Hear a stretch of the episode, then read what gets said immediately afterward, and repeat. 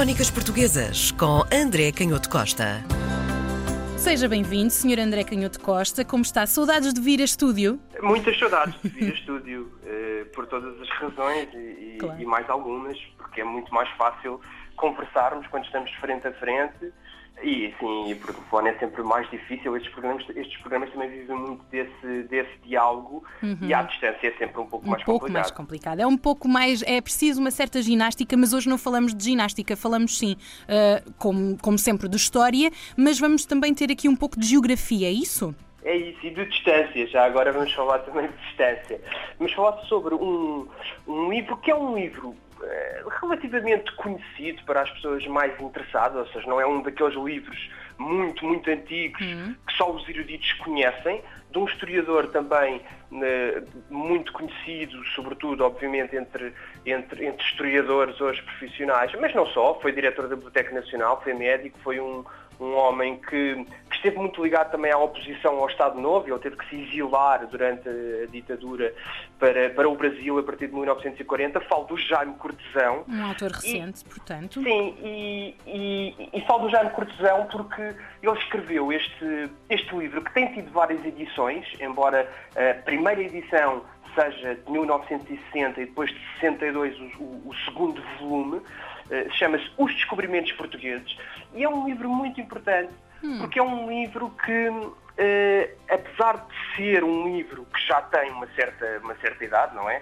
Uh, estamos a falar de um livro que tem praticamente 62 anos, 60, 62 anos, mas é um livro onde não só está uma obra-prima, uma visão sobre o fenómeno dos, dos descobrimentos portugueses, como é um livro que surpreendentemente lida eh, quanto a mim, de forma muito inteligente, com algumas das questões com que nós às vezes temos, temos tido alguma dificuldade em, em, em lidar, umas vezes por exagero, outras vezes por omissão. Interessante também ser na década de 60, período ainda da ditadura, falar sobre os descobrimentos e se calhar falarmos aqui de alguns temas tabu, como as colónias e, e a relação, não é?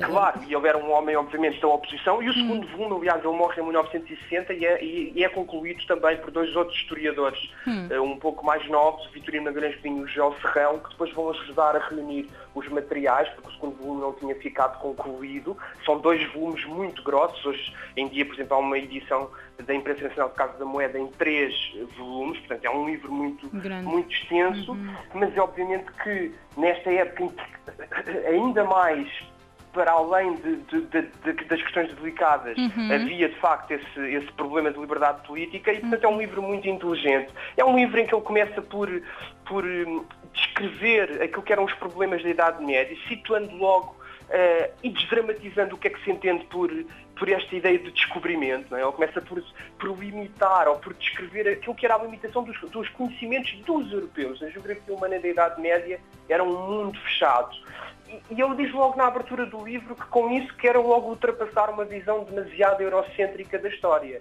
Nós falamos em descobrimento precisamente porque eram os europeus que estavam a descobrir, que não conheciam. Mas a Terra já estava, lá estava, não é? Que estava para lá uhum. do, do, seu conhecimento. E depois também logo nas primeiras páginas é muito interessante como ele vai eh, eh, descrever eh, algumas, alguns dos povos, o que é um tema difícil já na época, obviamente é um tempo muito difícil, estamos a falar quase do início da guerra colonial, hoje continua a ser um tema que por vezes é, é difícil para nós uh, uh, o tratamento desse tema, mas ele é muito inteligente na forma como vai buscar os estudos antropológicos e históricos da época, os mais avançados que existiam, e tenta perceber, fazendo obviamente um certo julgamento em termos de evolução, mas que é um julgamento de evolução tecnológica, e fala dos povos ameríndios, fala dos, dos povos uh, em África, mas sempre com uma visão muito do contributo, em primeiro lugar, também do contributo que esses povos deram aos portugueses e aos europeus, nas mais variadas dimensões, seja na, na aprendizagem da agricultura de, de, substâncias ou de culturas que os portugueses e os europeus não conheciam, o tabaco, o algodão, o milho, seja na navegação, na geografia daqueles próprios locais, seja até nas realizações artísticas, que o Jaime Cruzão vai chamar a atenção para a sofisticação de alguns dos objetos, fossem braceletes, fossem, no caso dos, dos povos africanos, uma grande capacidade de construir aquilo que muitas vezes era tido para os europeus, ainda quase até ao chegado ao século XX, hoje a nossa visão já é um bocadinho diferente, como artes menores, ou seja, falo de da escultura de cadeiras, de mesas, de máscaras hum. e da própria música. É muito interessante como ele é sensível, por exemplo, no caso de, dos povos africanos, ao avanço, à sofisticação da música desses povos. Mas ele não foge de nenhuma maneira eh, à questão das limitações dos conhecimentos e fala, obviamente, do grande, do grande tema de, dos conhecimentos de geografia do infante do Henrique que continua um, a preocupar os historiadores, uhum. mas fala depois também da violência e diz com todas as palavras, diz que obviamente que aquilo que, que é o, o, o, o júbilo triunfante que acompanhou o ato de, de descobrir, juntou a isso também aquilo que eles chamam os cruentos desencantos. Uh, ou hum. seja, o, o, facto de essas descobertas terem conduzido uh, à, à, crueldade. E utiliza a palavra violência para descrever muitas das vezes essa relação que nem sempre foi fácil.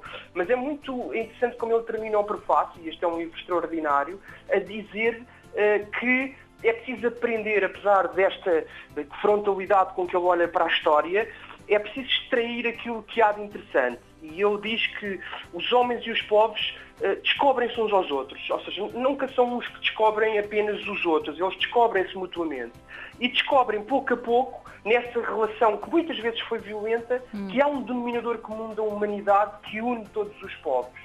E até lança um, um, uma estrada para o futuro, que é um problema com o qual nós nos debatemos, mas que é de alguma maneira um ideal continua a, a, a entusiasmar-nos, que é a ideia de que o hibridismo, esta, esta mistura, pode ser uma antecipação promissora do futuro. E isto são palavras do Jaime Cortesão. Crónicas Portuguesas com André Canhoto Costa.